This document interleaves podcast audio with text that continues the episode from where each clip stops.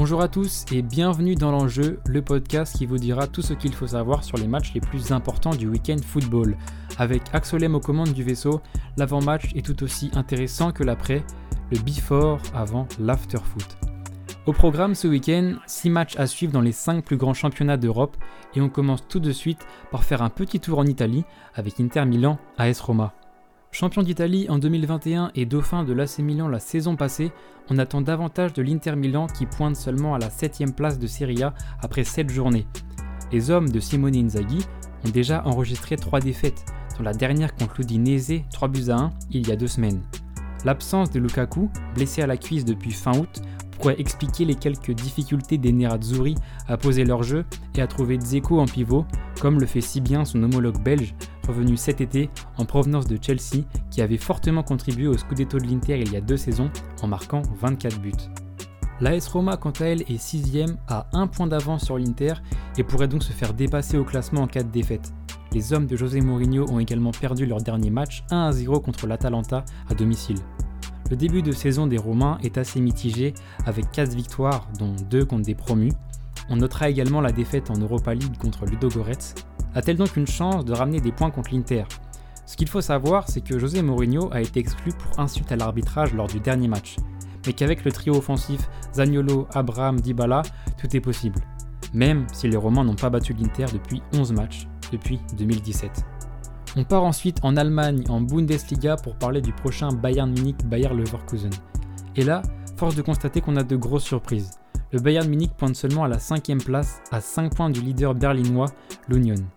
Les Bavarois restent sur 4 matchs sans victoire, dont la dernière défaite surprenante à Augsbourg 1-0. Malgré de bons résultats en Champions League, avec les victoires contre l'Inter et le FC Barcelone, le Bayern patine en Bundesliga. Sans Lewandowski, les Munichois ont du mal à trouver Mané, fraîchement arrivé de Liverpool, mais qui se débrouille mieux à gauche que dans l'axe. Couplé à cela des performances toujours impeccables des gardiens adverses, notamment celles de Sommer contre Gladbach et celle de Rafar Gikiewicz contre Augsbourg, le Bayern n'inflige pas les raclés habituels en ce début de saison. Et c'est Julian Nagelsmann qui commence à se faire hautement critiquer par les journaux allemands. Néanmoins, ce match contre le Bayer Leverkusen est un bon moyen de se relancer en championnat.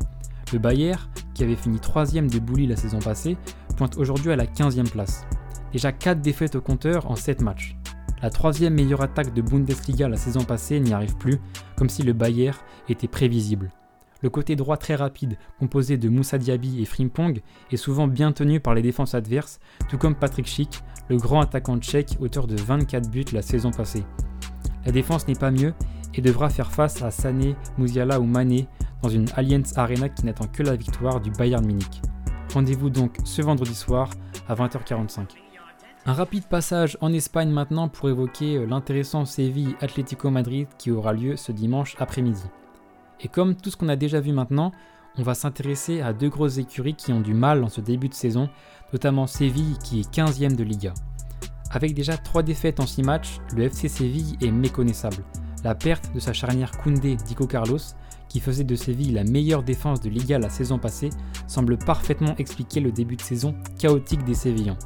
Pour la petite stat, euh, Séville a encaissé 30 buts la saison dernière en 38 matchs. Cette saison, après seulement 6 matchs, Séville en a déjà encaissé 11. Et qui a été recruté pour remplacer cette charnière?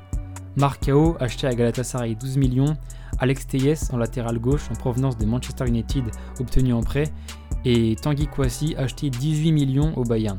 Autant vous dire que ça fait pas des miracles. Côté offensif pourtant, Dolberg, Isco et Januzaj sont arrivés, mais peine à s'imposer. Voilà en gros pourquoi Lopetegui a du mal à composer la sauce qui avait emmené Séville à la quatrième place la saison dernière. Côté Atlético, on a aussi quelques difficultés puisque l'équipe pointe à la septième place. Je vais pas rappeler les détails qui font qu'Antoine Griezmann ne joue qu'une demi-heure par match depuis le début de saison, excepté lors de la dernière défaite contre le Real Madrid, mais il est le symbole d'une équipe qui n'est pas au top de sa forme. L'Atlético est déjà à 8 points du Real avec 2 défaites en 6 matchs, très peu de changements par rapport à la saison dernière, et c'est sans doute ce qui porte préjudice à ce club, porté par un Diego Simeone comme légende du club madrilène, mais qui propose un jeu contraire à ce qui fait la beauté du championnat espagnol. Avant d'évoquer la première ligue et les deux plus gros chocs du week-end anglais, revenons en France pour évoquer l'affiche du dimanche soir, Lens-Lyon. Le Racing Club de Lens est actuellement 4ème de Ligue 1 à 4 points du leader parisien. Après 8 matchs, les Lensois n'ont pas encore perdu la moindre rencontre et cumulé à la saison dernière, Lens n'a pas perdu depuis 16 matchs. À domicile ce dimanche soir à Bollard, la défaite est impensable. Mené par ses deux meilleurs buteurs, Sotoka et le tout nouveau buteur belge Luis Openda, auteur de 4 buts et remplaçant de Kalimwendo parti à Rennes, les Lensois espéreront poursuivre leur bon début de saison. Surtout que, rappelons-le, Francaise peut toujours compter sur Seko Fofana qui a prolongé au Racing Club de Lens jusqu'en 2025 alors qu'il était encore largement prisé au mercato d'été. Du côté de Lyon, on ne partage pas le même enthousiasme. En effet, auteur d'un départ canon en Ligue 1 avec 4 victoires sur les 5 premiers matchs, l'OL n'arrive pas à suivre son calendrier de septembre qui lui promettait un déplacement à Lorient, à Monaco et la réception du Paris Saint-Germain avant un nouveau déplacement à Lens ce dimanche. C'est après trois défaites de suite que les hommes de Peter Bosch se rendent dans le nord, dans le chaudron qu'est le stade Bollard. Les supporters lyonnais commencent d'ailleurs à s'agacer de l'incapacité de Bosch à développer un style alors que Lacazette et Tolisso sont revenus. On demande notamment au coach de donner davantage de temps jeu à Ryan Cherky au profit d'un Tokyo Ekambi moyen, voire d'un TT bon mais qui manque d'efficacité. Rendez-vous donc ce dimanche soir à 20h45 pour suivre le choc du week-end de Ligue 1. Partons enfin en Première Ligue pour parler des deux gros chocs qui auront lieu ce week-end. Le premier est un derby de Londres bien connu, deux équipes qui se détestent historiquement, le leader contre le troisième, Arsenal contre Tottenham. Parlons du début de l'excellent début de saison d'Arsenal qui est leader après 7 journées à un point d'avance de Manchester City. Les Gunners, menés par Arteta, enfant de l'école Guardiola, proposent un super jeu depuis le début de saison expliquant largement leur première place. Deux recrues phares l'expliquent aussi. Saliba d'abord, revenu de son prêt à l'OM qui est aussi efficace défensivement qu'offensivement, déjà auteur de deux buts, et Gabriel Jesus, génial nouveau numéro 9 qui marque aussi bien qu'il n'assiste. Couplé à tout cela d'un Martinelli et d'un Odegaard en pleine forme, et même Fabio Vira, arrivé en provenance de Porto, qui a marqué son premier but contre Bradford il y a deux semaines lors de la victoire 3-0. Cette victoire à Brentford fait écho à la première journée de la saison dernière où les Gunners s'étaient inclinés 2-0 contre cette même équipe qui jouait son premier match de son histoire en Première Ligue. Un an après, Arsenal travaille mieux, se venge de s'être fait battre par un nouveau et est au top de son championnat. Mais dans un derby, encore plus à Londres, tout peut arriver. Tottenham est troisième et toujours invaincu.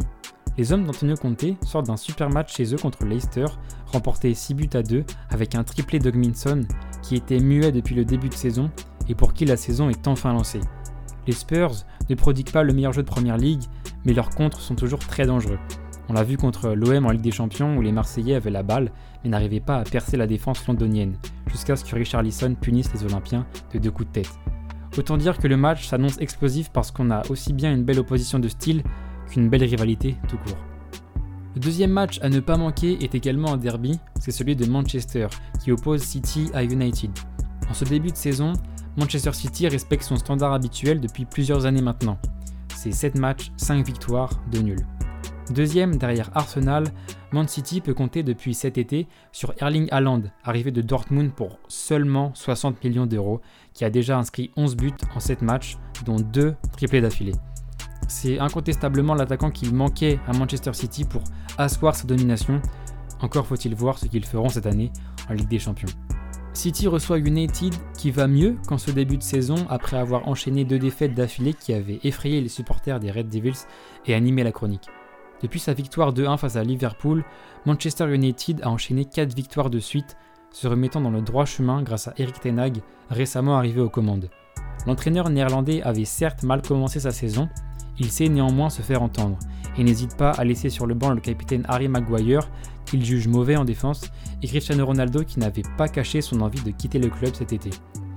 Manchester United pourra aussi compter sur la nouvelle recrue Anthony, acheté 95 millions d'euros à l'Ajax, et qui a déjà inscrit son premier but lors de la victoire contre Arsenal lors de la sixième journée. Même si City est très dur à battre chez eux, Manchester United l'a déjà fait plusieurs fois, et c'est pour toutes ces raisons que ce match n'est pas à manquer ce dimanche à 15h. Également, petite mention au Real Madrid qui reçoit Osasuna, le promu surprenant qui est 5ème de Liga et qui essaiera d'embêter le Real au Bernabeu. Francfort, 7ème dans le groupe de l'Olympique de Marseille en Ligue des Champions qui reçoit l'Union Berlin, étonnant leader de Bundesliga. Liverpool en perdition en ce début de saison reçoit Brighton, 4ème. Et Lille se déplace à Lorient, étonnant 3ème à seulement 3 points du PSG. Voilà, c'est tout pour ce week-end. On se retrouve la semaine prochaine et d'ici là, profitez bien de ce week-end chargé en football. Ciao